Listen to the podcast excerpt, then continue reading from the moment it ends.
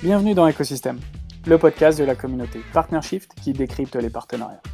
Chaque mois, les meilleurs professionnels du métier des alliances, des channels et bien sûr des partenariats viennent vous partager leurs conseils pour comprendre comment construire votre stratégie et faire des partenariats le premier levier de croissance de votre entreprise. Que vous soyez en startup, dans une PME ou au sein d'un grand groupe, que vous soyez responsable des partenariats, account manager, CEO ou simplement curieux, ce podcast est fait pour vous. Mais avant de démarrer, j'aimerais vous présenter Venkuni, le partenaire officiel de cette saison 1 d'écosystème. Avec André, fondateur de ce cabinet, nous partageons la même passion et la même vision des partenariats qui nous a poussé avec mes associés à créer Partnership. C'est donc un partenaire qui fait sens car il accompagne les CEO à déployer leur stratégie partenariat et à repenser leur écosystème, et ce, en Belgique, en France, en Espagne et bientôt au UK. Alors merci André de soutenir notre podcast.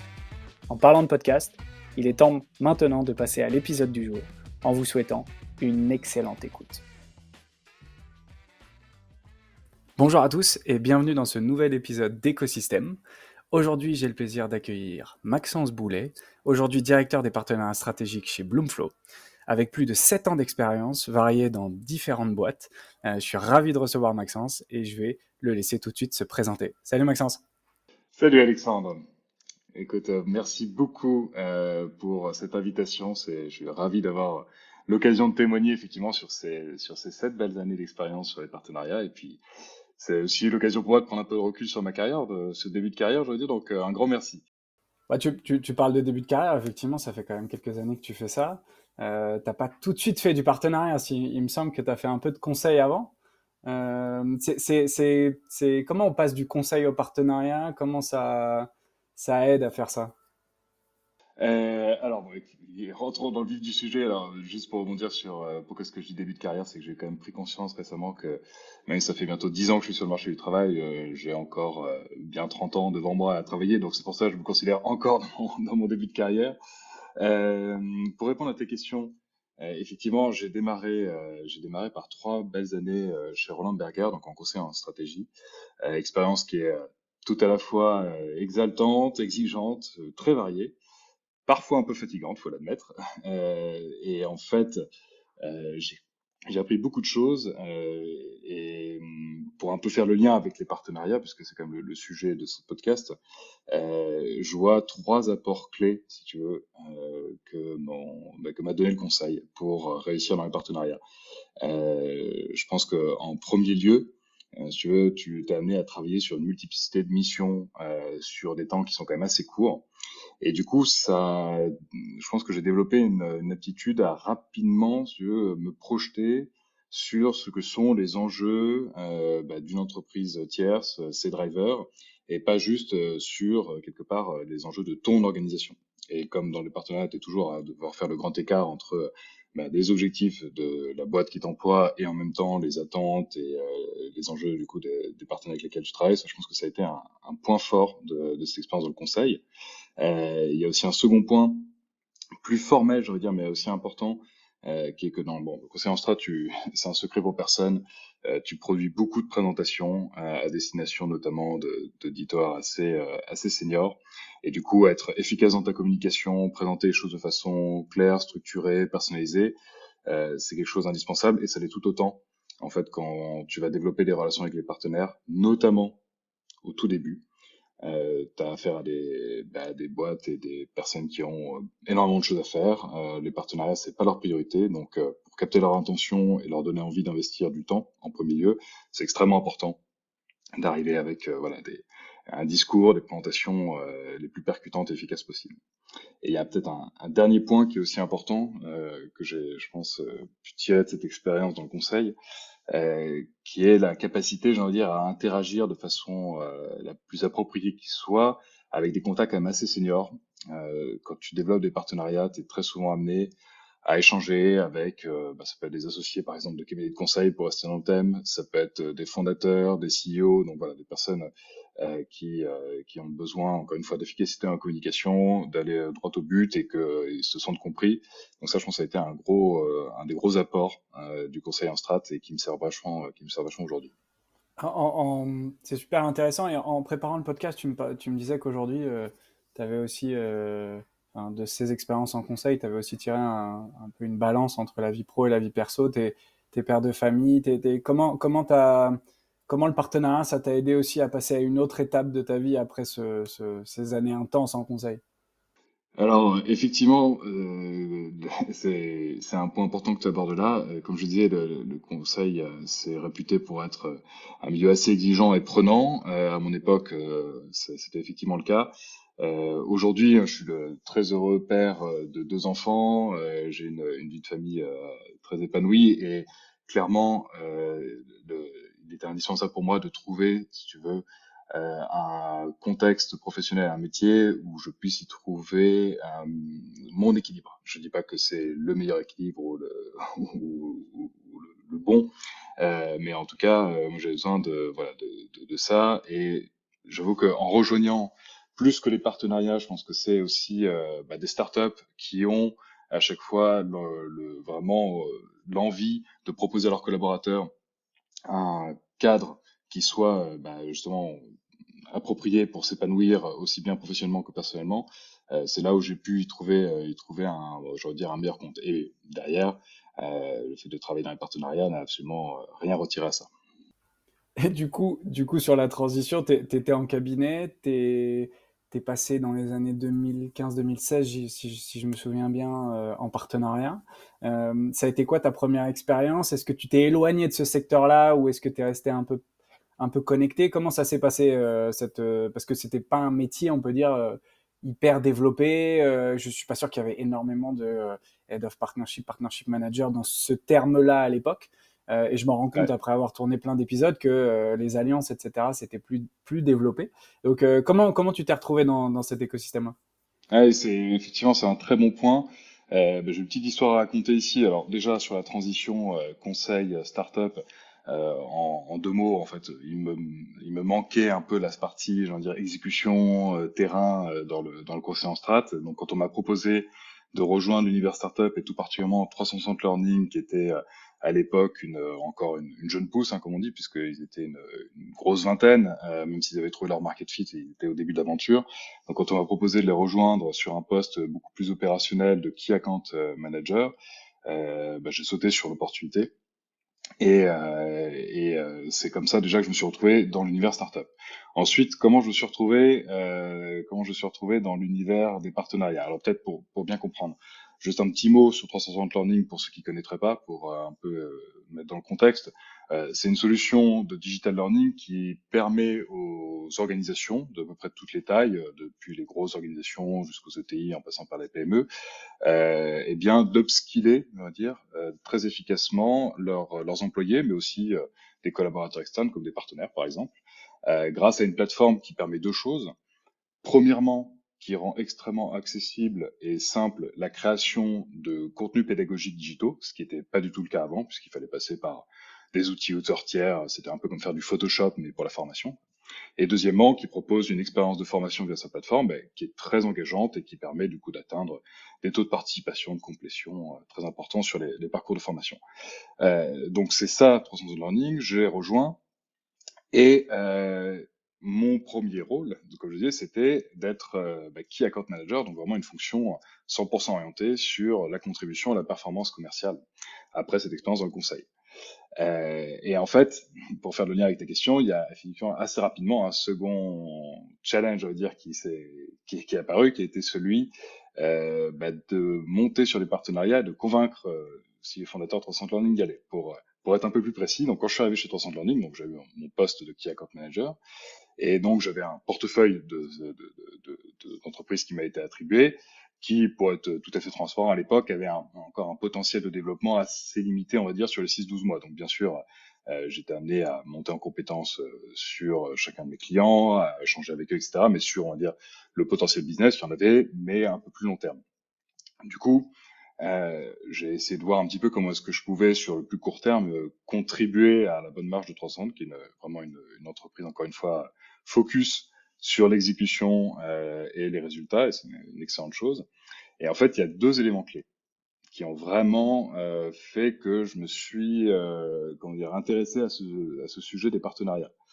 Premièrement, donc en, en discutant avec mes clients, en comprenant un peu comment ils fonctionnaient, bah, j'ai pris conscience qu'on était rarement seul chez client. C'est-à-dire qu'on avait notre plateforme, mais euh, pouvait y avoir eu en amont un cabinet de conseil euh, qui avait pu parler de nous parce que euh, avait lu euh, des, contenus qu'on avait pu euh, qu'on avait pu publier. Euh, pouvait y avoir un intégrateur technique qui s'était chargé de faire les connexions, par exemple avec Lightive Directory ou ou la plateforme de formation centrale. il y avait comme ça des acteurs qu'on retrouvait souvent et d'ailleurs assez stables. C'était un premier élément important. Et ensuite, un élément euh, qui m'a impliqué plus directement, c'est que j'ai eu l'occasion, c'est ce qui est assez génial dans ces startups en, en pleine ébullition, en plein développement, c'est que même si j'avais un, un, scope de Key Account Manager, j'ai été amené à participer à un salon. Et dans le cadre de ce salon, j'ai rencontré un prospect qui était très intéressé par la, par la plateforme et que j'ai eu du coup l'opportunité de suivre jusqu'au bout. Et en fait, ce prospect, on l'a signé pas tout seul. On l'a signé avec deux partenaires un partenaire qui était là pour catalyser en fait la création de contenu parce qu'ils avaient euh, des enjeux assez importants de création de, contenu en termes de volume et de qualité. Donc euh, à l'époque on s'était associé à, à euh, qui avait pris en charge cette partie-là. Et ils avaient aussi des enjeux d'intégration plus techniques euh, avec leur et donc on avait pareil impliqué un, une autre société qui s'appelait qui s'appelle d'ailleurs toujours Coreos. Et en fait c'est en combinant nos expertises qu'on a pu faire l'offre la plus convaincante et signer ce qui était d'ailleurs à l'époque un, un assez body sur euh, de mémoire sur trois ans. Donc euh, ça, ça m'a personnellement vraiment convaincu de toute la force que pouvaient apporter les acteurs tiers euh, sur le fait d'aller non seulement chercher, remporter des deals, mais aussi d'apporter vraiment une solution bah, de bout en bout auprès du client. Est-ce que, est que juste tu peux préciser à, notre audience que c'est un rôle de Key Account Manager? Parce que dans, dans, ce podcast, on a parlé euh, de, on va dire de personnes qui font du marketing, qui viennent en partenariat, des personnes qui font de la vente pure, qui viennent en, donc du sales, qui viennent en partenariat, des personnes euh, qui peuvent euh, venir de beaucoup d'univers finalement euh, différents. Key Account Manager, n'a pas encore utilisé ce wording, ce, mot-là, donc je, serais, je serais intéressé que tu le déploies, enfin que tu le développes un peu. Bien sûr, ça, ça, va être très simple. Alors, il y a, il y a pas mal de termes. Hein. Il y a Key Account Manager, euh, Customer Success Manager. Enfin, chacun a un peu sa terminologie, mais l'enjeu, si tu veux, du poste, c'était de suivre un portefeuille de clients. De mémoire, je crois que j'en avais 15 euh, ou 20 à l'époque. Euh, après vente, après la vente. Absolument, après la vente. Donc des clients, on parle bien de clients, pas de, pas de prospects. Euh, après la vente, l'idée étant de s'assurer que la solution répondait bien à leurs besoins et aussi d'identifier des opportunités pour se développer dans ces comptes. Euh, puisque très souvent, euh, on pouvait démarrer avec, par exemple, une BU d'un groupe euh, ou une équipe d'une société. l'idée était de voir, ben, voilà, sur fort du succès qu'on a pu avoir sur un périmètre donné, comment est-ce qu'on peut aller ben, promouvoir l'usage de la plateforme au-delà de ce, au-delà de ce périmètre. Donc ça, c'est vraiment de l'upsell lié au volume d'utilisateurs. Puis après, on peut aussi avoir des leviers activés plus sur le niveau de service que l'on peut apporter, euh, ce que le client est intéressé par plus d'accompagnement, euh, des features additionnelles sur la plateforme. Donc tout ça, c'est le, le, le Key Account Manager qui va suivre ça, orchestrer les actions pour bah, derrière à chaque fois pousser les bonnes, les bonnes recommandations et s'assurer que la relation avec le client euh, bah, soit la plus saine et pérenne possible. Oui, c'est ça, c'est la pérennité qui est, qui est la clé aussi de, de ce job. C'est le côté, euh, quelle est la lifetime value de, de aujourd'hui d'un client et donc ce rôle de key account manager est de maximiser du coup la rétention euh, des, des, des, clients, ce qui est super intéressant avec les partenariats puisque euh, aujourd'hui on est en train de montrer de plus en plus que, notamment avec la multiplication des SaaS et d'autres, que l'interconnexion, que le, le, fait que des clients utilisent potentiellement plusieurs SaaS ensemble, enfin, plusieurs services interconnectés, il y a donc un enjeu de rétention derrière puisqu'ils seront un peu plus euh, loqués, on va dire, dans, euh, dans cet écosystème de partenaires qu'ils ont qui est euh, complexe euh, finalement à, à, à, casser puisque euh, normalement quand les key accounts font leur, font leur job correctement et sont bien formés aussi, ils ont cette capacité à comprendre leur écosystème. Donc c'est, je comprends mieux le, le, la liaison entre key account manager et maintenant partenariat. C'est très intéressant. Oui, j'aurais dû euh, démarrer par, euh, par ça. Non, non, non, mais c'est, c'est, tu vois, dans, dans les boîtes, on le, moi, je le matérialise de plus en plus en disant que les customer success ont un, ro- un rôle hyper important à jouer, de comprendre comment euh, les partenariats ont été mis en place, parce que maintenant, c'est, c'est un peu plus courant. Toi, c'était assez neuf à l'époque. Hein, absolument. Et d'ailleurs, petite, je rebondis une seconde là-dessus, parce que sur, c'est un peu un, un constat que je fais, un, peut-être un tips que je peux, peux, peux partager, quand on est amené à prendre un rôle de, bah, de directeur des partenariats, de manager des partenariats euh, dans, au sein d'une entreprise qui notamment n'a pas encore eu l'occasion de structurer vraiment son écosystème, c'est extrêmement intéressant, dans un premier temps, justement, de discuter, de prendre du temps avec les équipes euh, bah, post-vente, donc que ce soit Key Account Manager, les CES, tout ça, pour voir avec eux si eux, justement, ils n'ont pas déjà identifié euh, bah, des acteurs qu'ils voient revenir fréquemment chez leurs clients, etc. Puisque c'est, en fait, l'idée, c'est d'aller quand même au plus simple et au plus efficace. Si on se rend compte que euh, une fois sur deux, même une fois sur trois, une fois sur quatre, on rencontre une, une autre société chez nos clients, c'est qu'il y a sûrement un intérêt à se rapprocher d'elle et être plus proactif dans euh, des actions pour euh, bah, ensuite justement développer un vrai partenariat. Donc ça, ça, me fait penser à ça, c'est pour ça que je me permets d'ouvrir cet outil parenthèse. Et c'est un excellent conseil et, et, ça fera partie vraisemblablement euh, de ceux qu'on pourra sortir de ce podcast parce qu'effectivement c'est un rôle à 360 et qu'il faut s'intéresser aux équipes en interne pour comprendre un peu ce qu'ils font, comment ils le font, euh, pour pouvoir déployer sa source. Je crois que je crois que c'était un des conseils aussi de, de Chloé dans son dans son process à 90 jours de, de de bien comprendre aujourd'hui qui sont les clients de l'entreprise et qu'est-ce qu'ils utilisent aussi pour aller euh, maximiser l'impact au début euh, d'un nouveau head of partnership. Donc, euh, je pense que la cohérence est, est, parfaite là-dessus. Donc vas-y, je te, laisse reprendre l'exemple parce que j'aime comment tu es arrivé. du coup, tu avais cet exemple-là qui t'a convaincu que les partenariats étaient importants et donc tu es allé prêcher pour avoir ce poste-là. Comment ça s'est fait?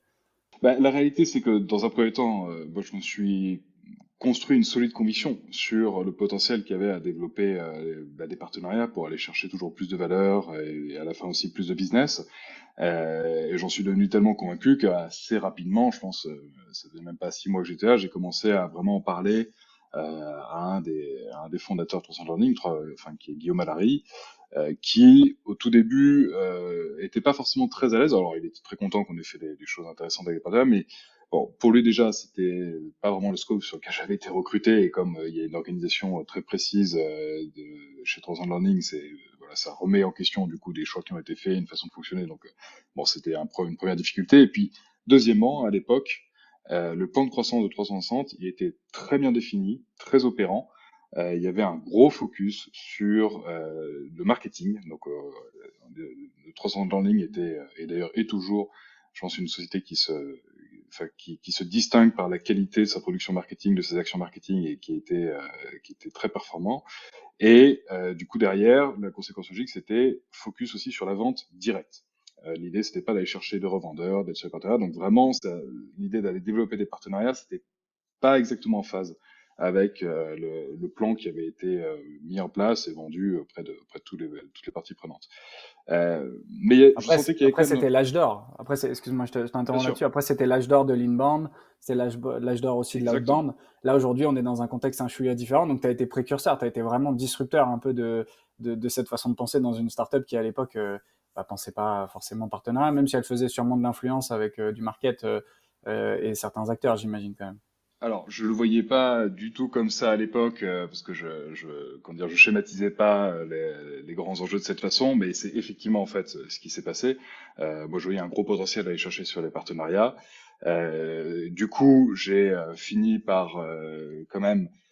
donc, j'en ai, j'en ai parlé à Guillaume, qui était pas à l'aise, mais qui pour autant fermait pas la porte, donc qui me laissait, qui, qui m'a donné en fait les latitudes pour que je puisse en parallèle de mon job de key account manager, quand développer des premières relations avec des partenaires. Donc, ce que j'ai fait, et ça m'a permis en fait assez rapidement de construire un case en montrant à chaque fois la pertinence qu'il y avait dans ce que j'appelle la, la, joint value proposition, enfin, enfin comment est-ce qu'on crée ensemble une valeur additionnelle avec un partenaire sur les comptes qu'on pourrait adresser ensemble.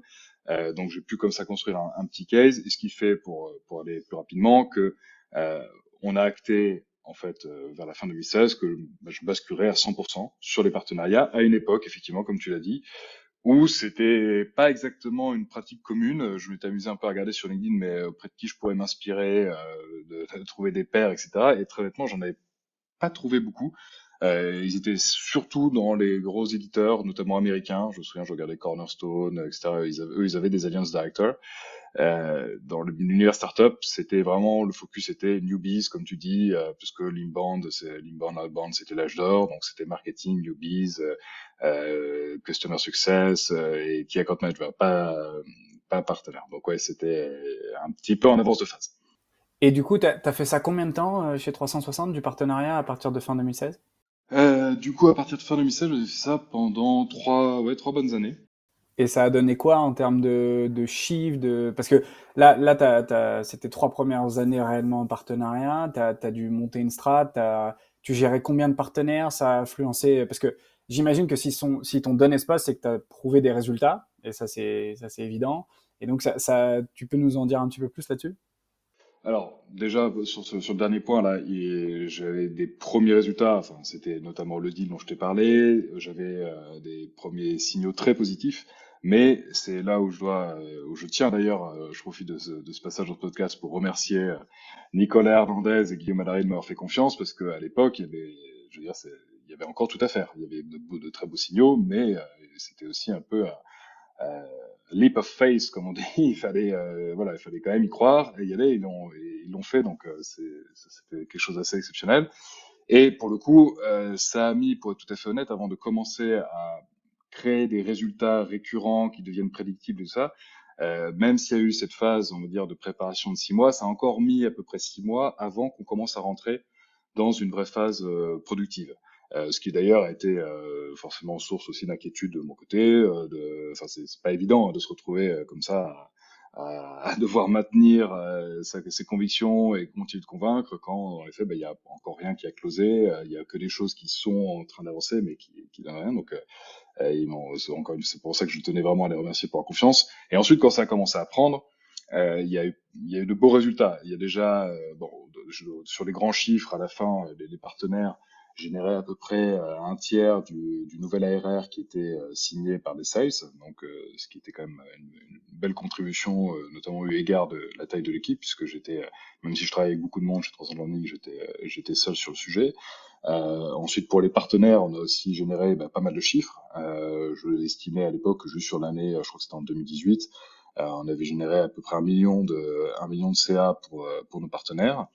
Euh, on a aussi sécurisé pas mal de clients parce que euh, tu as un cas typique. Je disais 390 à, un outil auteur qui est extrêmement accessible et c'est la force de la solution.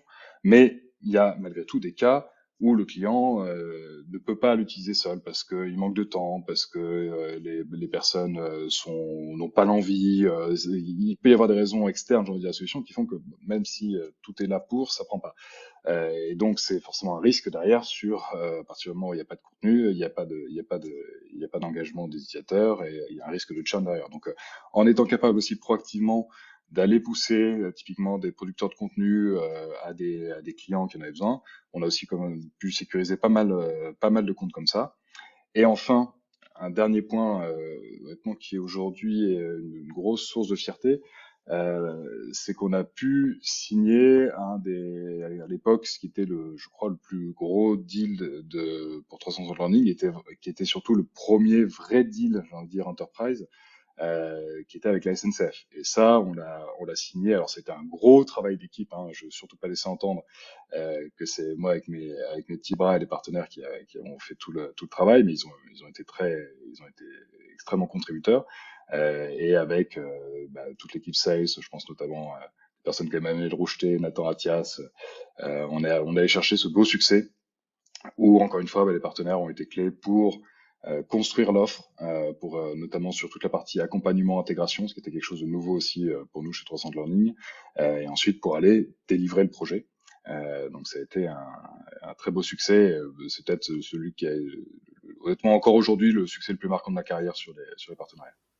C'est un très très grand compte et c'est jamais simple de, de closer, on va dire, presque un acteur public parce que c'est certes un corporate massif, mais c'est quand même très lié euh, avec des process euh, pour, pour être dans un grand groupe aujourd'hui, euh, on va dire privé, entre guillemets comme ça, c'est vrai que c'est très lourd et pour des startups, c'est un vrai sujet de d'arriver à articuler une proposition avec des timings, avec des efforts euh, par rapport au, au temps long qu'il y a notamment dans les corporates.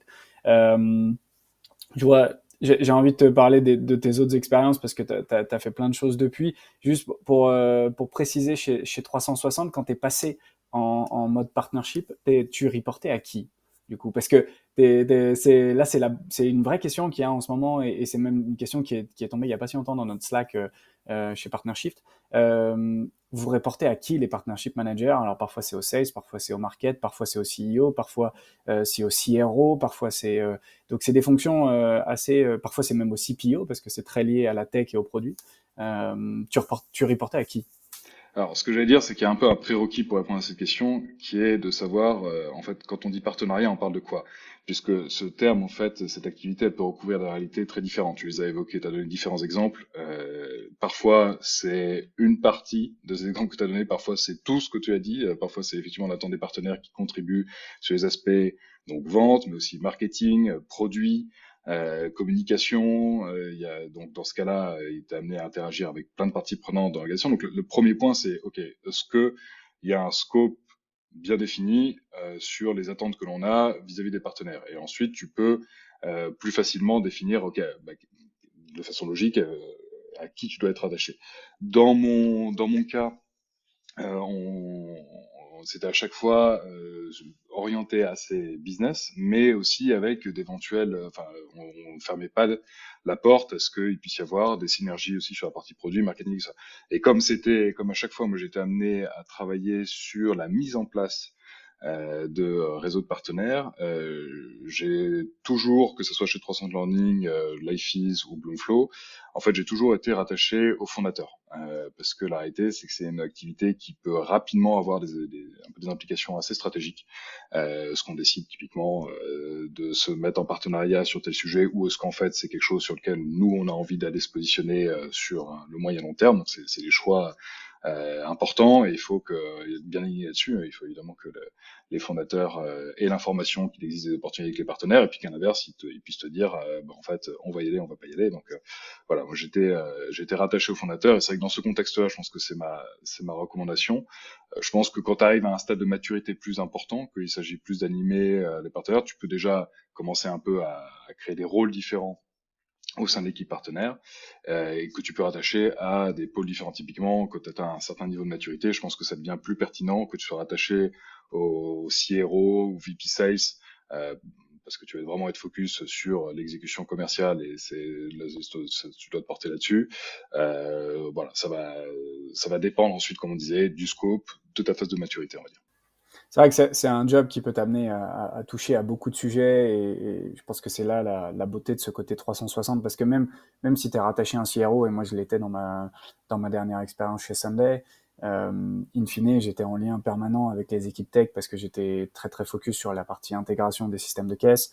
Euh, les, les, personnes qui avaient dans, dans, notre équipe étaient aussi en lien avec les équipes marketing puisqu'on on, essayait d'utiliser au maximum la puissance de notre réseau de partenaires pour faire euh, pour faire des beaux euh, des beaux partenariats d'influence. On avait toute cette partie comment on utilise les commerciaux de nos partenaires un peu dans un dans une idée d'écosystème led growth pour pouvoir apporter du lead de, du lead de qualité qui était sourcé en fonction du système de caisse qu'on avait qu'on avait déjà, enfin des systèmes de caisse qu'on avait intégrés. Enfin, y a, je, je trouve que c'est là où le côté reporter à un CEO amène ce côté stratégique. Euh, et, j'espère que de plus en plus de head-off, en tout cas, ou de VP, demain, euh, reporteront à un CEO. Ça amènera aussi beaucoup de, de valeur euh, à nos métiers parce qu'ils sont, ils sont multiples finalement.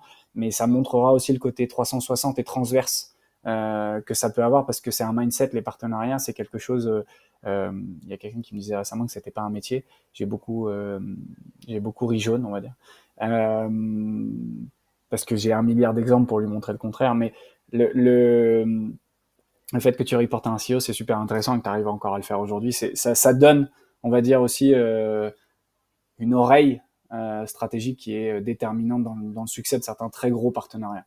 Donc ça, ça change aussi la donne euh, pour la visibilité en interne euh, et la prise de conscience que c'est euh, un pan important de la création. La preuve, tu l'as montré, un tiers du CA euh, construit euh, via les partenariats. On en a, on a eu d'autres exemples dans le podcast avec euh, Simple et Beau qui disait 60%. Enfin, c'est, on se rend pas compte forcément, mais ça peut représenter énormément d'influence sur le business. Absolument, et j'enfoncerais même un, peut-être chouïa clou en disant que euh, tu, je pense que tu démontres, notamment encore une fois, hein, quand, tu es dans ces phases de développement des partenariats, Je pense que tu démontres à tes partenaires en étant rattaché au CEO que ton organisation a une vraie compréhension de ce que ça veut dire que des partenariats. Je pense qu'à l'inverse, des boîtes euh, qui voient tout de suite le côté ou qui ne voient que le côté euh, je veux des partenariats parce que j'attends du business et qui du coup les rattachent directement sous euh, sous le CRO dès le, dès le début. Je je dis pas que c'est forcément une erreur, mais ça dénote d'un esprit qui est peut-être pas si collaboratif et partenarial que ça et qui est plus euh, bah, peut-être un peu trop égoïste et, pas certain que ce soit très opérant sur les partenariats, notamment au début. Je, suis 100% aligné. J'amène la nuance de dire que avoir par où est passé ton CRO. Euh, c'est la, seule vraie nuance et on le voit aux US. Il y a des CRO maintenant qui apparaissent qui étaient dans les partenariats et dans les partenariats business, mais qui ont cette, euh, on va dire, ce mindset du win-win, euh, de, de, créer de la valeur des deux côtés et, d'être capable de comprendre qu'un partenaire a besoin de s'y retrouver aussi pour qu'avant qu'il nous envoie du lead, euh, bah, ils comprennent ce que nous, on va lui apporter aussi. Et ça, c'est des mindsets qui, euh, bah, quand tu es en vente pure au début, bah, tu es, en mode closing et puis euh, tu vas, tu, tu, tu, vas à fond et tu, tu cherches pas trop à comprendre, euh, même si tu veux apporter de la valeur à ton client, tu cherches pas trop à comprendre quelle est la valeur que tu vas apporter à ton partenaire, à part lui dire que, bah, écoute, tu as closé la, personne qui t'a envoyé. Donc, c'est voilà, c'est une vraie clé. je pense que tu peux, à un moment donné, totalement reporter un CRO, mais il faut qu'il faut qu'il ait le bon mindset et ça, c'est un un vrai sujet. Euh, j'ai envie de creuser la deuxième aventure euh, parce qu'elle est complètement différente euh, de ce que j'ai pu regarder sur, sur LinkedIn. Ça n'a rien à voir avec ce que tu faisais avant et puis c'est autre chose. comment tu es arrivé chez, chez Leafies Parce que est-ce que tu peux déjà nous donner un de contexte sur ce qu'est ce qu'est Leafies et ce que ça permet en termes de, de santé, notamment? Ça, ça, Je pense que les auditeurs vont être très surpris. Euh, avec grand plaisir. Alors déjà, c'est marrant parce que Life is, il y a autant, euh, je pense qu'il y a un milliard de façons de le prononcer. Il y en a qui disent euh, Lifeas, d'autres euh, Lifis. Life is a toujours été euh, constante quand j'étais quand j'étais chez chez Life is, donc c'est marrant de voir que ça, ça perdure. effectivement, c'est différent. pour être tout à fait honnête, c'était ce, ce, choix de, de bouger euh, dans une dans une organisation qui alors donc euh, on n'était plus dans le software, hein, on était dans le hardware, dans le medical device, euh, était très motivé pour des raisons personnelles, on va dire. J'étais voilà, j'avais l'envie d'aller à cette époque beaucoup plus dans le, domaine de la santé et j'étais approché euh, par bah, par l'IFIS à l'époque qui bon pour les pour, pour en parler une minute euh, a une mission vraiment géniale. Euh, aujourd'hui, on a juste en France à peu près 50 000 décès prématurés chaque année liés euh, à l'arrêt cardiaque soudain. Donc, quand on dit ça, généralement, on pense assez naturellement que, ok, mais c'est, un peu dans l'ordre des choses. voilà, quand on fait un arrêt cardiaque, c'est qu'il est temps, on pense souvent que ce sont des personnes âgées, que c'est, que notre heure est venue et que bon, il n'y a pas forcément grand chose à faire. La réalité, c'est que, euh, en fait, ça arrive à tout le monde, euh, depuis les enfants jusqu'à, effectivement, jusqu'aux personnes âgées et que il y en a une très grosse partie euh, qui pourrait être en fait sauvée à deux conditions.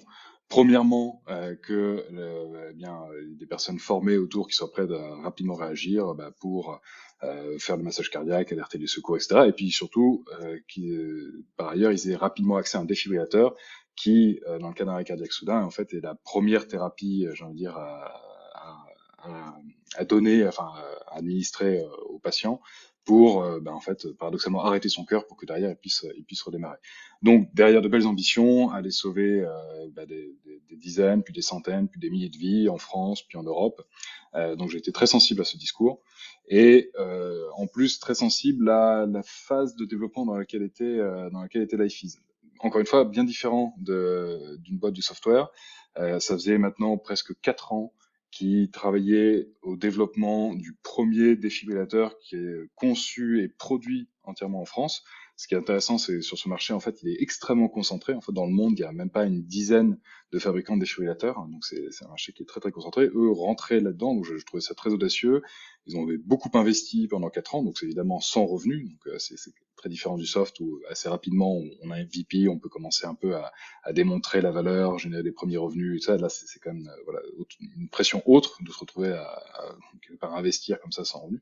Et ils arrivaient au moment où le, défibrillateur allait être certifié, rentrer sur le marché, et donc c'était le moment clé sur la partie vente où il fallait faire un peu feu de, tout bois, vente directe, vente indirecte, pour que ce soit un succès commercial et donc de mission, puisque là, vraiment, c'était mathématique. Plus il y a de défibrillateurs, euh, plus il y a de défibrillateurs installés sur le territoire et de personnes formées, parce qu'entre parenthèses, LifeIS propose aussi une, une application euh, de, de, gratuite de, de, formation au geste qui sauve, hein, que je recommande à tout le monde. Plus on a ça, bah, plus on a de chances de sauver des vies. Euh, et donc ça, voilà, tout ça m'a beaucoup plu et j'ai fait ce choix euh, effectivement à, potentiellement pas qu'on peut voir comme pas forcément très raisonnable d'un point de vue de carrière, de, complètement changer de, secteur. Euh, la, grosse cohérence, par contre, c'était que j'allais employer mon expérience sur les partenariats pour la mettre à profit de cette nouvelle mission, même si, encore une fois, le, cadre est très bien différent.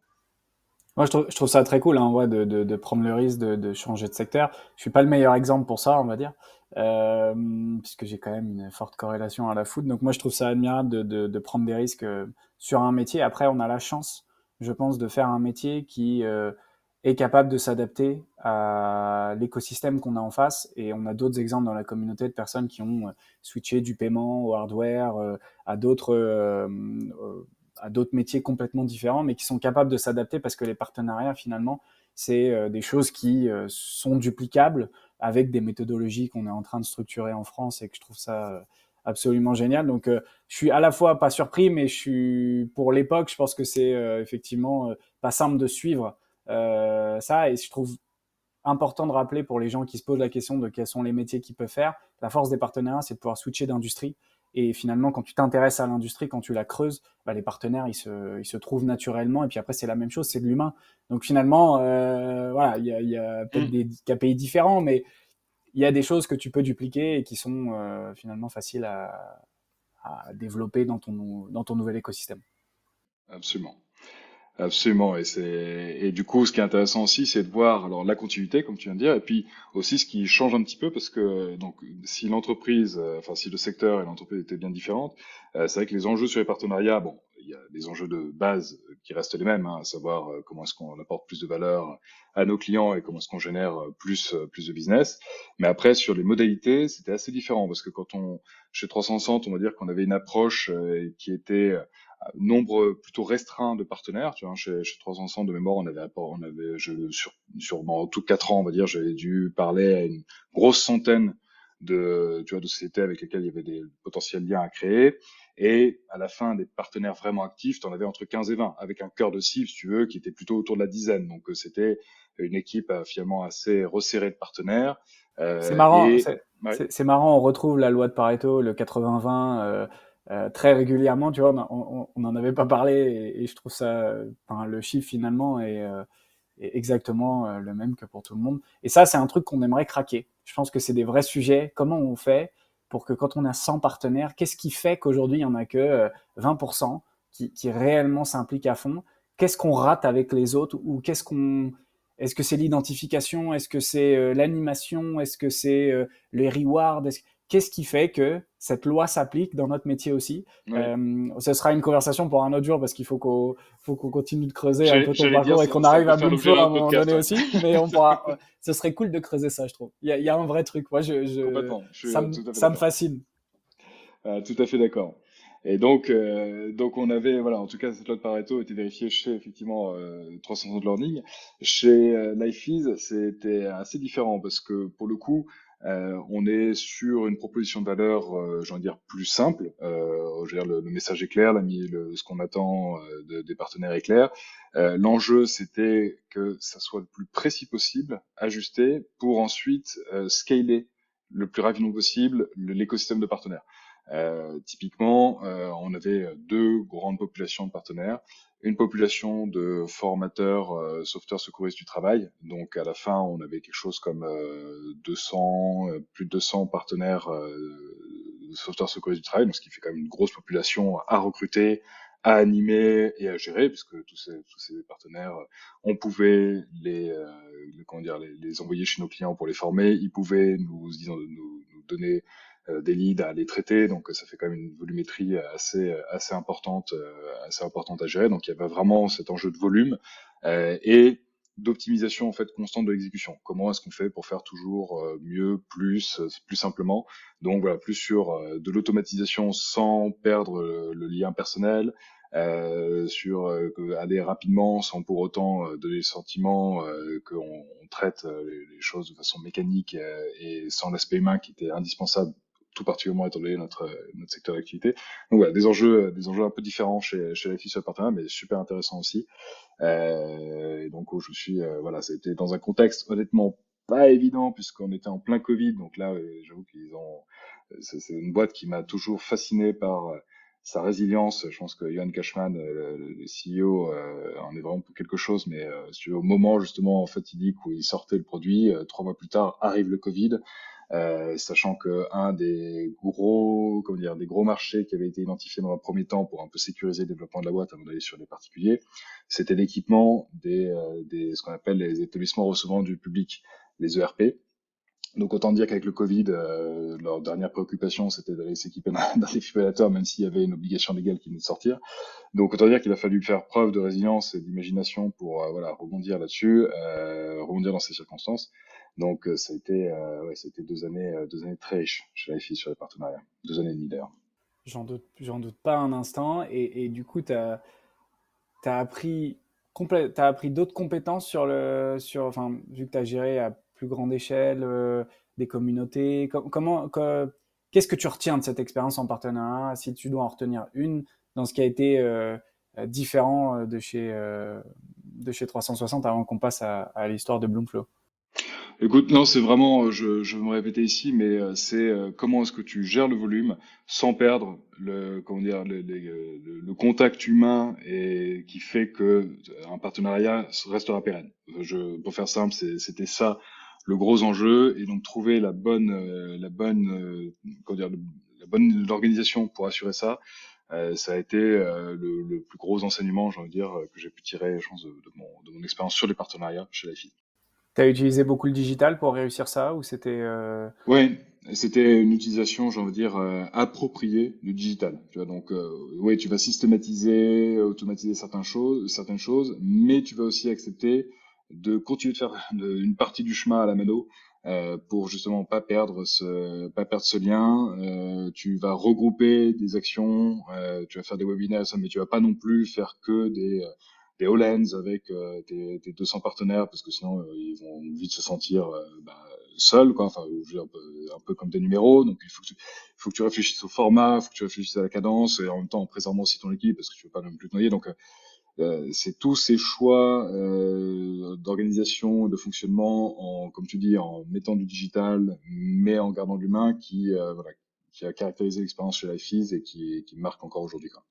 Et, du coup, comment tu arrives chez Bloomflow? Parce que je, je, on en revient à changement de domaine complet. Euh, entreprise qui redevient une entreprise de soft, euh, un software, donc vraiment dans le logiciel. Euh, startup qui adresse encore une cible complètement différente de ce qui. Enfin, tu avais touché du doigt avec la SNCF, mais finalement, tu, tu, rentres réellement dans une cible complètement corpo, enterprise à 100% euh, chez, chez Bloomflow. Comment tu arrives chez eux? Alors, moi, j'arrivais aussi après, donc j'ai fait, fait deux ans et demi, trois ans chez, chez LifeEase, intense, hein, puisque comme je, je décrit le contexte, tout ça.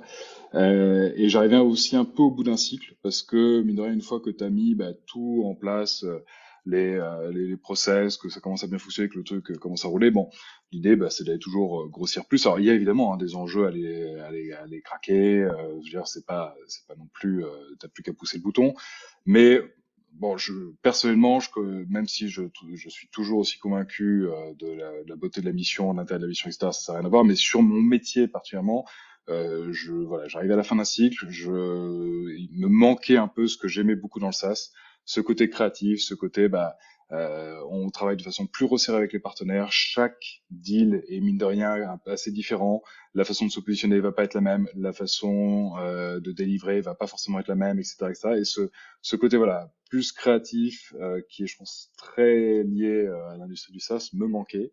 Et il se trouve que euh, bah, en fait c'est un ancien de 300 Learning. C'est Emmanuel Roucheté qui, du coup était VP Sales à l'époque chez 300 Link, qui venait de passer chez Bloomflow, qui d'ailleurs s'appelait Startup Flow à l'époque, et qui me fait signe en me disant qu'ils ont fait une sorte d'audit stratégique un peu de la boîte à l'été et qu'ils voient deux gros sujets pour eux sur lesquels avancer. Euh, se renforcer sur le marketing et aller chercher, euh, aller chercher un, un CMO et euh, essayer de voir s'il n'y a pas quelque chose à faire sur les partenariats et euh, bah, recruter, un, recruter un directeur des partenariats. Donc ça tombait plutôt au bon moment. Euh, j'ai du coup fait tout le process de recrutement. J'ai rencontré une équipe honnêtement remarquable et voilà assez naturellement. J'ai accepté l'offre. je suis parti, je suis parti en très bon terme avec avec la FIS. Donc j'ai retrouvé le milieu le milieu SaaS qui justement me manquait un peu sur ses côtés créatifs et, c'est comme ça que je me suis retrouvé chez Bluefo. Voilà en quelques en quelques mots. Et, en quelques mots, oui, en quelques mots, du coup, je, je, te prends au mot, euh, Bloomflow. Euh... J'allais, justement y venir en disant que sinon ça va être peut-être un peu, un peu obscur. Un peu vague. Ouais. Là, en plus, on est sur euh, une solution qui est euh, moins évidente, j'ai envie de dire, à, à cerner pour euh, peut-être pour, le, pour, pour la plupart des personnes qui peuvent nous écouter. en fait, en deux mots, Bloomflow, c'est une plateforme de gestion de l'innovation collaborative. juste, ce qu'on entend par innovation collaborative, c'est à chaque fois que notamment un grand groupe va être amené à collaborer avec une start-up, une université, que ce soit pour euh, employer sa solution ou bien co-créer euh, un produit, euh, etc. C'est ce qu'on appelle l'innovation collaborative. C'est opposé à l'innovation, j'ai envie de dire, interne, qui est propre, qui est propre à l'organisation seule, j'ai envie de dire. Donc nous, on est, une plateforme de gestion d'innovation collaborative qui s'adresse aux grands groupes et qui notamment leur facilite premièrement, la gestion de leur écosystème de partenaires innovants, qui est d'ailleurs très largement constitué de startups. Il faut se rendre compte qu'un grand groupe euh, comme euh, comme Accor, comme Sodexo, comme euh, enfin comme plein groupes, en fait, c'est des, milliers d'acteurs innovants qui peuvent graviter autour d'elles, qui les sollicitent ou bien qui peuvent être intéressants pour eux. Donc c'est tout ça, il y a, un très très gros écosystème à gérer. Je, confirme. Hein. Je, confirme et le terme millier n'est pas disproportionné. C'est-à-dire qu'il y a un ça, dépend les tailles des, boîtes. Là, tu, viens de citer deux groupes qui sont quand même euh, internationaux et, ayant des euh, dizaines, de, voire des centaines de milliers d'employés. Donc, euh, les, sollicitations sont démultipliées dans tous les pays. et c'est vrai qu'il il y a un enjeu d'aligner des strates internes avec des strates externes et des et l'innovation est un mot finalement parfois assez mal défini hein, dans ces groupes-là. De, de qu'est-ce qu'on appelle de l'INO Est-ce que c'est euh, de la R&D Est-ce que c'est euh, euh, du digital? Est-ce que c'est du produit? Est-ce que, enfin, il y a, y, a, hum, y a plein de choses. Nous, nous, pour, pour, pour, être quand même au cœur du réacteur chez Sodexo en ce moment, il y a, y a quand même des sujets très variés qui tournent autour de l'innovation, de la data, de l'IA. Certes, c'est des technologies. Mais il y a aussi qu'est-ce qu'on met dans les assiettes? Donc, quels sont les produits demain que les gens mangent? Et il y a énormément de créativité dans un écosystème qui peut venir, comme tu l'as dit, euh, d'universitaires, de, euh, de start-up, euh, d'accélérateurs qui vont, de consultants. De, et, aujourd'hui, moi, c'est ce pour ça que je trouve que ce podcast porte parfaitement son nom.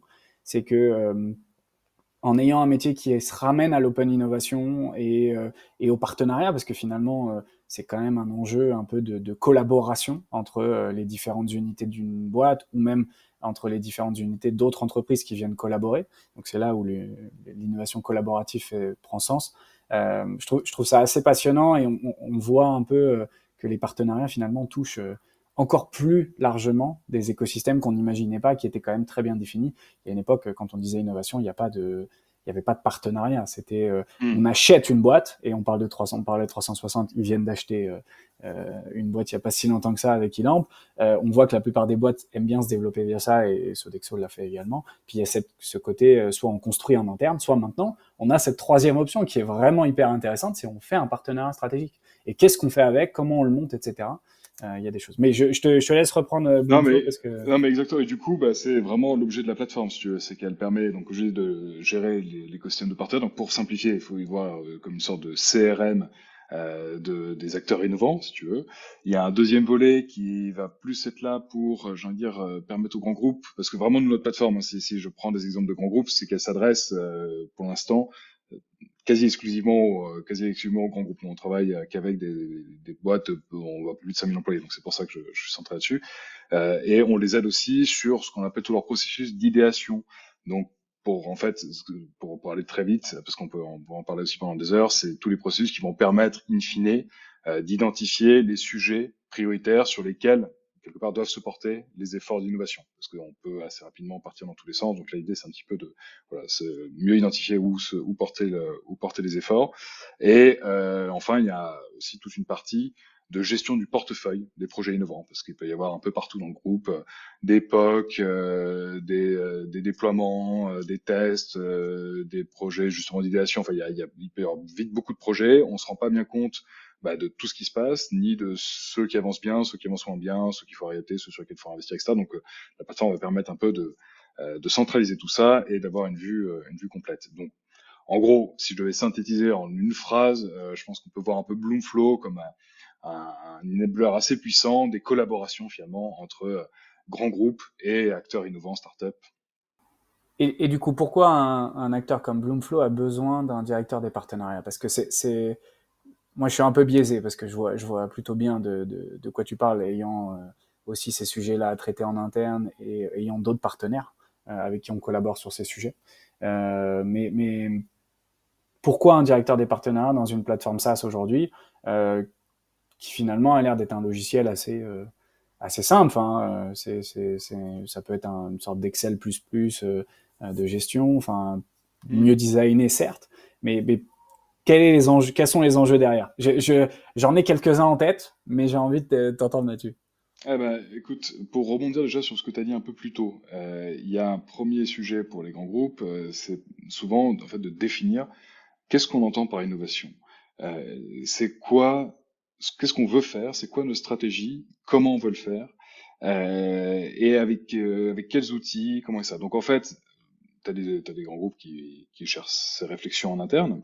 Et t'en as aussi pas mal qui vont euh, bah, chercher l'appui de cabinets de conseil qui sont spécialisés sur ces sujets, euh, qui vont justement les aider à prendre du recul, euh, enfin voilà, comme avec un cabinet de conseil, euh, comprendre un peu les bonnes pratiques, euh, le, le, prioriser leurs enjeux, euh, et justement derrière, bah voilà, si, enfin une fois qu'on a compris ce qu'on voulait faire sur, sur, l'innovation, derrière, comment est-ce qu'on fait? Est-ce qu'on fait via des partenariats stratégiques? Est-ce qu'on a envie de monter un CVC qui va prendre des participations minoritaires euh, dans des dans des, dans des startups euh, qui ont du sens pour nous, qui sont prometteuses? Est-ce que euh, on va monter un accélérateur? Il y, a, il y a beaucoup de possibilités. Donc, L'enjeu pour Bloomflow, c'était déjà de mieux se rapprocher, j'ai envie de dire, de cet écosystème de cabinets de conseil spécialisés euh, sur la partie euh, bah, sur la partie innovation, pour déjà qu'on soit bien connu de ces euh, de ces acteurs, pour que derrière ils aient conscience aussi euh, bah, qu'on existait et qu'ils pouvaient euh, quelque part dans leurs recommandations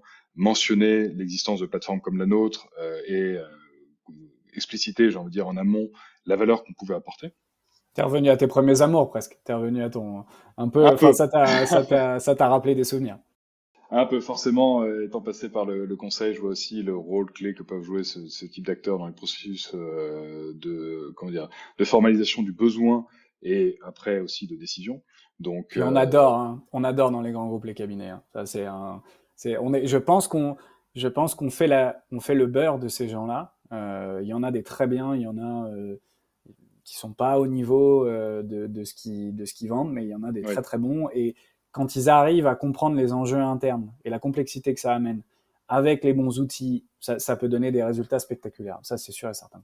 Exactement. Et c'est pour ça d'ailleurs qu'on intéresse les, j'ai envie de dire, les bons cabinets de conseil. C'est que les bons cabinets de conseil savent qu'ils peuvent pas se limiter à un seul diagnostic euh, et à une, comment dire, à une, des recommandations stratégiques que certains peuvent euh, peuvent un peu voir comme des yaka faucons, euh, parfois déconnectés de la complexité euh, organisationnelle, euh, de l'activité, etc. Et justement, les cabinets de conseil qui se détachent sont ceux qui sont, comme tu dis, capables de s'imprégner de, bah, de cette complexité et aussi d'être force de recommandation euh, sur les modalités, je veux dire, de mise en œuvre. Aussi dire, voilà, c'est non seulement ces, grandes recommandations, ces suggestions d'organisation, mais ça va être aussi ce type d'outils euh, à implémenter, ce type de résultat à aller chercher dans tel, dans tel temps, ce type d'acteur à aller voir. Donc voilà, ce qui fait que euh, c'est assez naturel finalement aujourd'hui pour une, une entreprise comme Bloomflow d'aller discuter avec ces cabinets de conseil, il y a un, il y a un vrai intérêt mutuel à, à, mieux se comprendre. Donc ça, c'est une que, catégorie d'acteurs.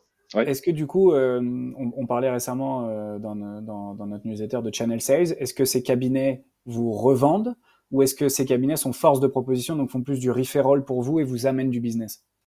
Alors, non, j'ai envie de dire ni l'un ni l'autre aujourd'hui. Euh, L'idée, c'est, elles ont, enfin, les cabinets ont quand même pour enjeu euh, d'être le plus neutre possible. Pour être tout à fait transparent, je pense qu'à une époque, euh, les cabinets se rendaient moins compte de peut-être qu'ils se faisaient parfois un peu influencés par euh, des, solutions qui du coup se retrouvaient être un peu revendeurs malgré eux parce que euh, ils trouvaient ça super. Enfin, ils perdaient peut-être un petit peu leur objectivité. Aujourd'hui, je trouve que les cabinets de conseil, et je pense que c'est une bonne chose, tiennent à garder euh, bah, leurs valeurs qui relèvent de la neutralité.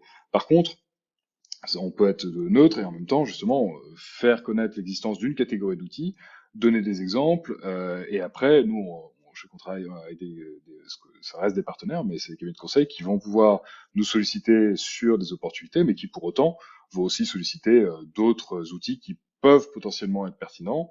Et ensuite, à nous de, à nous de faire notre meilleur travail. Mais déjà, le simple fait d'être sollicité sur ces, sur ces opportunités, euh, c'est déjà énorme. Euh, donc voilà, on les voit plus. Euh, donc c'est pas des resellers. Euh, oui, on peut voir de cette façon, ils génèrent des leads, mais euh, voilà. c'est des leads froids finalement. C'est pas des leads très chauds euh, qui arrivent avec genre aller chez eux parce que c'est. Mais c'est du premier lead. C'est aussi oui. apporter des opportunités parce que finalement, pour être au sein de cet écosystème-là, il faut être au courant qu'un groupe se met à penser réellement à sa stratégie d'innovation et, et, du coup il faut être là au bon moment parce que euh, généralement, quand euh, il y a déjà des choses implantées, qu'il y a d'autres, c'est compliqué euh, de, faire changer. Et puis c'est des, cycles de vente très longs. Enfin, il y a des, y a, on ne fait pas une vente du jour au lendemain dans un, dans un, dans un corporate. Alors ça, là, moi, je parle d'un corporate qui a, plus de 400 000 employés chez Sodexo, donc c'est encore, je pense, un, un, un level au-dessus. Mais euh, je, vois très bien et c'est déjà important d'avoir cette info, cette info là et c'est là la force d'un écosystème, c'est d'avoir l'info. Absolument, c'est vraiment donc c'est des partenaires euh, qualified lead, hein, on va dire, c'est-à-dire que il y a, tout à faire sur le process de vente, mais il y a un projet, il y a un contexte, il y a un timing et c'est déjà euh, c'est déjà énorme. Donc euh, oui, c'est ce qu'on c'est ce attend dans une enfin sur cette partie-là de, de la relation qu'on a avec avec ce genre d'acteur. Tu es sur d'autres types de partenariats euh, chez Bloomfo Est-ce que les partenariats tech arrivent aussi dans ton scope euh, ou c'est Ouais. Ça... Alors, en fait, euh, pas tous les partenariats tech, mais certains, euh, si tu veux, pour, pour, pour se rendre compte, pour ceux qui nous écoutent, Bloomflow, pour simplifier, il faut voir ça un peu comme, j'exagère, je, je, hein, mais c'est un peu une coquille vide quand on va l'installer au tout début chez notre, chez notre client, c'est-à-dire qu'il n'y a, bah, il y a pas d'acteurs euh, listés dedans, il n'y a pas de projet, enfin, il démarre un peu de zéro. Euh, ensuite, ça va se remplir très rapidement parce que d'une part, euh, nos clients euh, démarrent pas leur activité d'innovation collaborative avec Bloomflow, donc ils vont charger des listes d'acteurs qu'ils peuvent avoir, charger les projets qui sont en cours, mais ils vont très vite aussi vouloir bah, nourrir ça de façon récurrente. Donc, euh, les enjeux évoluent en permanence. comment est-ce que je fais pour toujours identifier la bonne, la bonne startup, le bon acteur sur tel ou tel sujet? Et donc, ils sont très consommateurs de ce qu'on appelle les services de scouting. Euh, donc, ils vont être euh, des solutions des acteurs qui vont les aider justement à aller identifier des, bah, bonnes solutions parmi, et j'utilise le terme de, façon consciente, parmi les millions de solutions possibles qui, existent à travers le monde.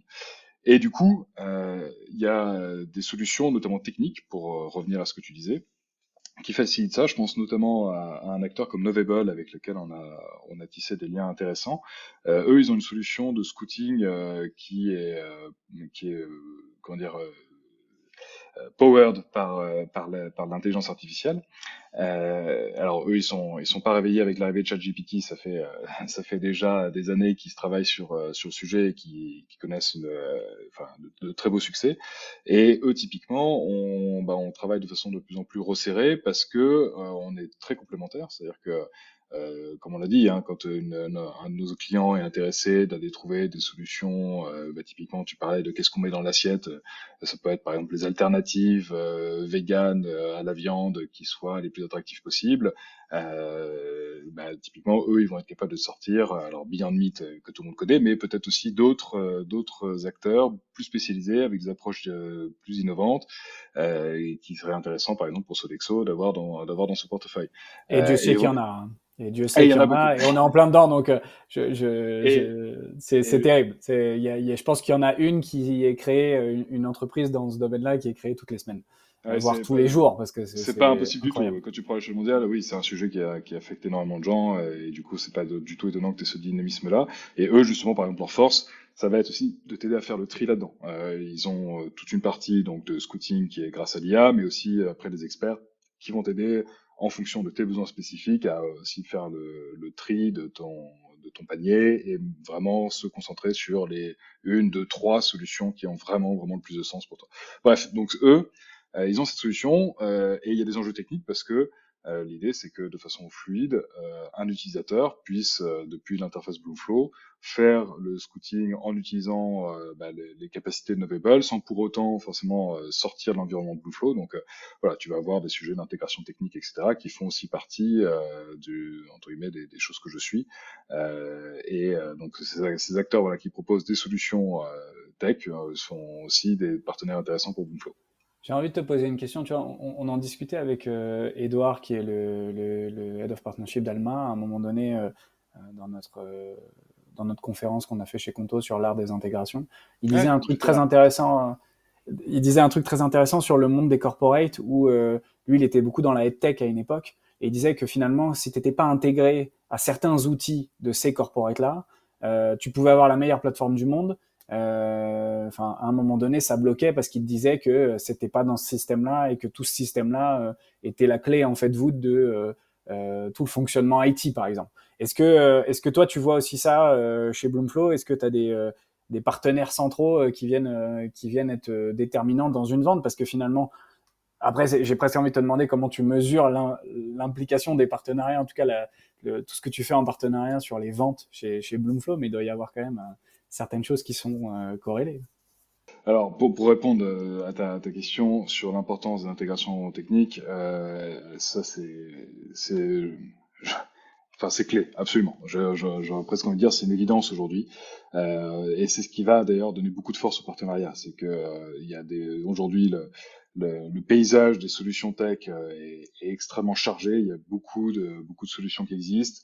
L'enjeu, c'est comment est-ce que je crée du lien très facilement dans l'usage euh, et que ça soit le plus naturel pour répondre à des cas d'usage à forte valeur ajoutée. Donc oui, la question de l'intégration technique est, est, clé et les clients euh, sont de plus en plus exigeants là-dessus. C'est-à-dire que j'ai connu l'époque où euh, j'exagère, hein, mais euh, il suffisait que tu dises non mais c'est bon, on a une API et tout le monde était rassuré, et pensait que ça allait résoudre le problème. Puis après, tout le monde se rendait compte qu'en fait, de l'API à l'intégration opérante, il y avait quelques mois, parfois années. Donc maintenant, euh, les, clients sont beaucoup plus, euh, et c'est une bonne chose, beaucoup plus exigeants sur en fait comment fonctionne l'intégration, euh, jusqu'où elle va, qu'est-ce qu'elle pourrait offrir de plus demain, etc. Donc ouais, ça c'est extrêmement clé. Et du coup, bon, on va pas refaire la, la, la, conférence qui est chez Conto, mais ça soulève plein de questions quand tu veux le là, parce que bien sûr, ces intégrations techniques ont un coût. Donc quand est-ce que tu les mets en œuvre, sous quelles conditions, comment est-ce qu'on en mesure le succès, etc. Je je, je vais pas me répandre en détail là, mais oui, c'est ça soulève, euh, ça soulève toutes ces questions et, et euh, on fait pas exception à la règle chez Bloomflow. Je, vois que le temps il passe. Euh, tout à l'heure, euh, et, je pense qu'on pourra reparler de, du lien peut-être à un moment donné entre Open Innovation, partenariat et, et, startup, grand groupe, parce qu'il y a plein de choses à creuser là et, on en parlera bientôt d'ailleurs dans une newsletter. Mais aujourd'hui, tu nous as dit tout à l'heure que l'un des premiers conseils que tu donnerais, c'était euh, intéressez-vous à toute cette euh, équipe quand vous arrivez notamment dans les startups euh, et même dans, dans, une entreprise qui s'occupe de l'après-vente. Ces gens qui interagissent massivement avec le client pour que vous puissiez potentiellement identifier des premiers acteurs, des premiers partenaires qui reviennent régulièrement dans les discussions. Est-ce que tu en as d'autres que tu as envie de partager pour on va dire clôturer ce podcast sur euh, les conseils à retenir euh, mm. sur tes ça fait quoi 7 8 ans d'expérience maintenant déjà en partenariat donc tu en, as vu beaucoup. Euh, bah écoute oui euh, forcément écoute si je devais un show euh, je pense qu'il y a, alors je, je vais parler hein, de mon expérience encore une fois, qui est celle de la création, euh, j'en ai un peu from scratch, de euh, bah, du coup d'écosystèmes partenaires structurés. Hein. Je, moins dans euh, comment est-ce que tu développes des, des, réseaux de partenaires bah, et tu les amènes à, à, à, des stades plus avancés. Du coup, là-dessus, je pense qu'il y a un premier point qui est, il faut cultiver la résilience. Faut se rendre compte que quand on démarre, euh, c'est déjà, faut s'imaginer un sales globalement quand il arrive dans une boîte qui marche à peu près bien, euh, il a des ressources, euh, il a avec un peu de chance déjà des leads qu'on va lui donner, et pour autant, avant qu'il aille closer ses premiers ses premiers leads, ça dépend évidemment du produit, etc. Mais ça peut prendre parfois deux mois, trois mois, six mois avant qu'il arrive à des résultats sur lesquels il est attendu. Les partenariats, c'est ça avec encore plus de temps, puisque entre le moment où le partenaire aura, enfin, aura monté un partenariat, qui aura généré un lead, que ce lead aura été traité par les sales et qu'il aura été closé, euh, tu vois que le chemin est encore plus long. Et honnêtement, le démarrage est souvent, euh, bah, t'es quand même sous pression parce que tout le monde a beau savoir ça. Euh, quand tu arrives tous les jours et que bah, tous les jours tu avances euh, gentiment, mais que bah, il y a toujours rien de signé, s'il y a rien à faire dans des environnements startup, c'est pesant. Donc euh, voilà, il faut euh, il faut tenir, il faut réussir à voilà être très convaincu des rationnels qui font que tu crois tu crois au partenariat et, euh, et donc être être résilient. Un deuxième conseil qui me vient aussi, c'est ne pas hésiter, je crois, à être généreux. Ça, je pense, en tout cas, c'est moi ce que j'ai dans mon ce que je, je peut-être me, me, me distingue, je sais pas, mais en tout cas me caractérise dans mon approche, euh, c'est que j'ai souvent tendance à finalement presque penser en premier à qu'est-ce qui va faire avancer le partenaire et euh, qu'est-ce qui va lui prouver que je suis sérieux là-dessus. Euh, c'est pas juste un beau discours, mais qu'est-ce qui fait qu'il va dire ah ok en fait non seulement il m'a dit qu'il voulait monter un partenaire et en plus aujourd'hui euh, euh il m'apporte une première piste potentielle ou il me propose de participer à tel événement ou enfin tu vas tu vas pour moi il faut quelque part être le premier à tirer pour ensuite emmener, euh, assurer de l'engagement du partenaire et commencer à vraiment enfin, comment dire, lancer le cercle vertueux. Donc, euh, je pense que cet aspect de générosité, c'est comme ça que j'en parle, il est, il est, important. On parle souvent de give and take, et je pense que l'ordre des mots, effectivement, a, un sens. C'est d'abord give et, euh, envie ensuite take. J'adore cette, j'adore cette, ce mindset-là. On en a dans un des premiers podcasts qu'on a fait avec Raphaël de chez Yavin, il, a dit exactement la même chose. Euh, faut pas avoir peur de, en tout cas, de, se, mettre dans une position d'abord de giver, enfin de, quelqu'un qui va donner, qui va apporter, qui va montrer la valeur, qui va montrer aussi qu'il a envie euh, que le partenaire l'apprécie et qu'il monte pas de blanche. Euh, et je trouve que c'est quelque chose dans les partenariats, notamment quand c'est quand c'est géré par des, des sales et il n'y a pas ce mindset là parce que on est plutôt dans euh, ouais mais qu'est-ce qu'il y a pour moi tout de suite quoi? Enfin il y a et ça on ça on je pense qu'on le dans les soft skills d'un, d'un, partnership manager, channel manager, euh, euh, head of ou VP, il y a, y, a, y a, un mindset à transmettre à ces équipes qui est euh, vraiment curieux, résilient, généreux. je n'avais pas encore eu ce mot-là, généreux, et je trouve que ça, ça, ça définit parfaitement aussi une des soft skills qu'on doit avoir tous.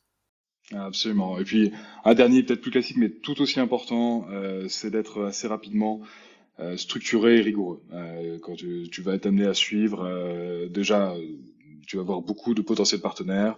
Il faut bien suivre ça et il faut le suivre pour toi, mais il faut aussi que le reste de la boîte arrive à te suivre. Il faut que tu continues à être lisible. Et donc, une des bonnes façons de le faire, oui, tu peux faire des meetings dans tous les sens et t'en fais beaucoup, euh, mais il y a aussi un vrai enjeu de documenter en fait. Donc, tu as tes outils, tu les configures de la bonne façon, tu les présentes de la bonne façon aux équipes pour qu'ils puissent voilà, aussi proactivement euh, retrouver l'information, euh, suivre ce qui se passe. Euh, sinon, tu peux vite te retrouver à courir à droite à gauche et à t'épuiser pour passer la même info à plusieurs personnes et tout ça. Donc voilà, l'importance d'être structuré et rigoureux sur le sur le long terme. Je pense que c'est clé pour pour bien bah, ouais, pour être à sur ce job. Et, par curiosité, avant de clôturer, c'est quoi tes outils aujourd'hui? C'est comment tu structures du coup l'information que tu partages en interne parce que c'est vraiment important et, comment tu communiques en interne en vrai? Parce que c'est un vrai sujet pour tous ceux qui font ce métier-là. Bien sûr. Euh, du coup, moi, je m'appuie toujours quand il y a des outils existants. Moi, j'ai eu la chance de faire euh, trois organisations où à chaque fois il y avait des bons outils en place. Euh, chez 300 Learning, c'était bah, c'était vraiment top parce qu'il y avait une grosse culture de l'insynchrone et donc, euh, si tu veux, c'est, euh, j'avais deux outils que j'utilisais principalement pour communiquer sur l'activité partenaire. Un premier outil qui était euh, qui était le CRM, qui était Salesforce, et qu'on est passé pas mal de temps avec un consultant pour le paramétrer aux besoins spécifiques de, de suivi d'activité partenaire. Et ensuite, un autre deuxième outil clé qui était Trello, qui était plus là pour, euh, j'ai envie de dire, le knowledge euh, sur les partenaires euh, et donc auxquels on pouvait se, se référer facilement et on peut aussi m'interpeller pour me demander à ce qu'ils font ci, ce qu'on pourrait faire évoluer ça? Enfin, voilà, plus sur, j'ai envie de dire, les fondamentaux des, de la relation, de la relation partenaire. Et ensuite, LifeEase, Bloomflow, des outils un peu similaires, parfois Slack, parfois HubSpot. mais en tout cas, pour l'instant, j'ai fait le choix de m'appuyer sur les outils existants plutôt que d'essayer de pousser un nouvel outil qui serait éventuellement peut-être plus spécialisé. Peut-être que c'est un tort, mais j'ai préféré m'inscrire le plus possible dans les habitudes euh, de fonctionnement de, des boîtes avec lesquelles j'ai travaillé.